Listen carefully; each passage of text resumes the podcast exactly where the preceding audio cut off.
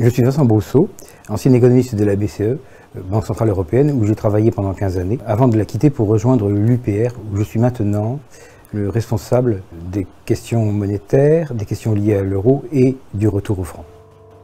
J'ai fait des études d'abord scientifiques et, ensuite économiques, et j'ai commencé à travailler dans euh, la finance en général. Donc j'ai été trader à la Société Générale, j'ai travaillé euh, dans ce qu'on appelait le service recherche d'un marché futur, c'est-à-dire qu'en fait, je fabriquais des, paramètres techniques qui impactaient la définition des contrats futurs au MATIF, un marché futur qui est aujourd'hui disparu. Et ensuite, donc, euh, j'ai rejoint la Banque Centrale Européenne où, j'ai travaillé assez longtemps, ce qui m'a donné l'occasion de connaître plusieurs subdivisions et plusieurs champs d'activité dans cette institution.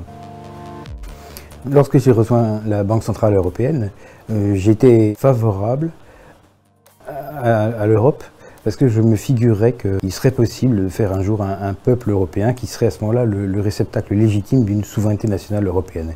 Et puis j'ai réalisé au fil des années que c'était là euh, une illusion. Du coup, fort logiquement, je devais redevenir un patriote français et un défenseur de la souveraineté nationale de la France. Or, il faut bien comprendre que l'appartenance de la France euh, à la zone euro diminue obère euh, la souveraineté nationale française. par conséquent, je n'étais plus d'accord avec euh, ce qui était l'objectif de mon travail. j'ai donc démissionné j'ai rejoint un parti politique qui défendait la récupération, le recouvrement de la souveraineté nationale pour la France.